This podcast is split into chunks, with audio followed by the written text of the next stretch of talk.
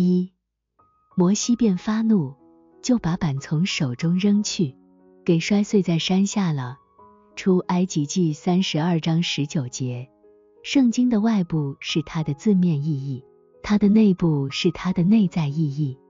这一意义即字面意义，由板来象征，因为这一意义就像板子，或者说像是刻有内在意义的平面。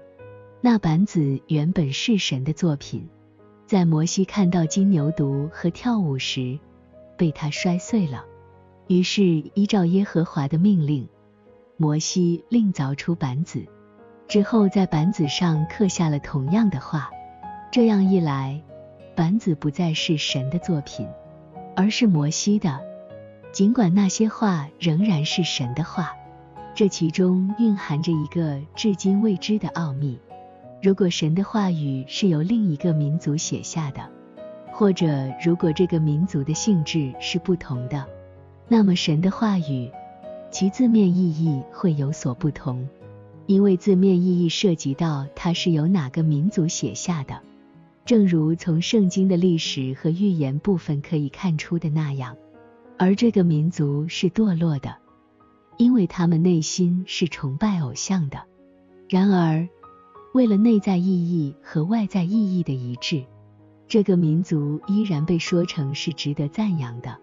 并被称为神的百姓和圣洁的国民，因此，那些通过圣经外在意义受教的简单人会相信，那个民族就是他们所信仰的那个，正如那个民族自己和今天的大多数基督教世界所信仰的一样。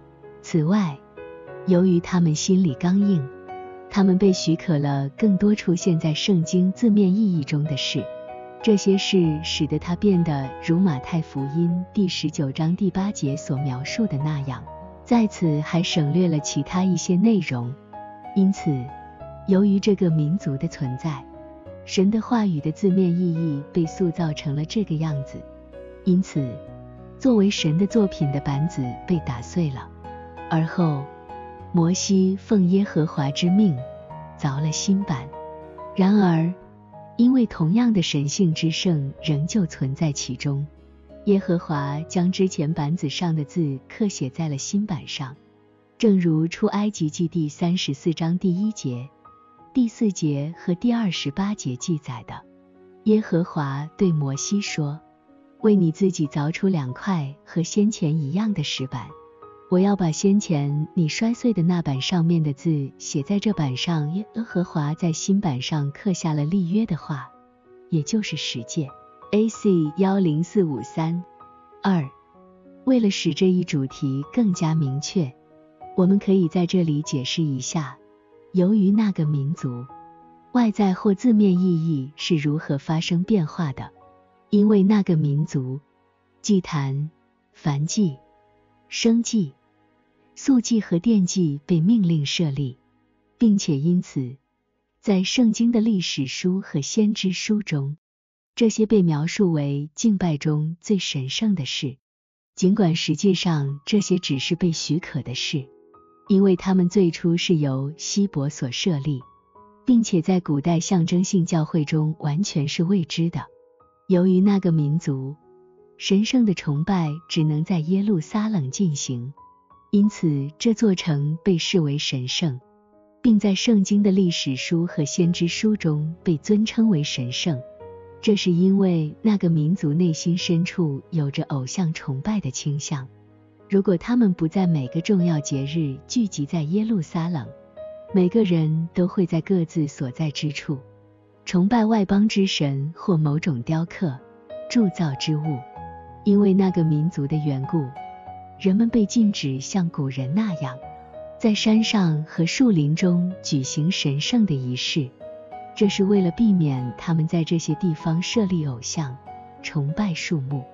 同样，也是为了适应那个民族，一夫多妻制和由于各种原因的离婚被允许，尽管这在古代是从未见过的。因此，关于这类婚姻和离婚的律法得以制定。这些律法原本不会出现在圣经的字面意义中，而神在新石板上刻下与先前石板相同的文字，这象征着，尽管在形式上有所不同，但神圣的内在意义仍旧未变。因此，这种外在的法则被主称为摩西的。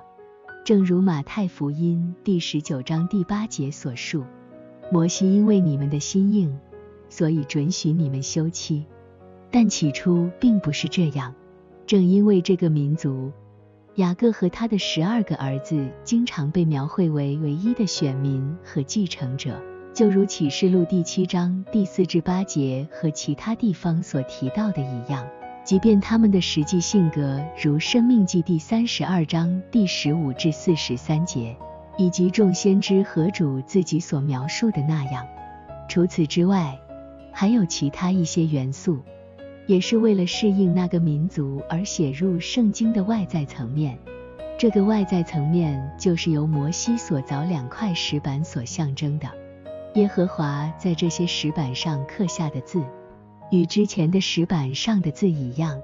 这象征着，虽然在外在形式不同，神圣的内在依旧保持不变。A.C. 幺零六零三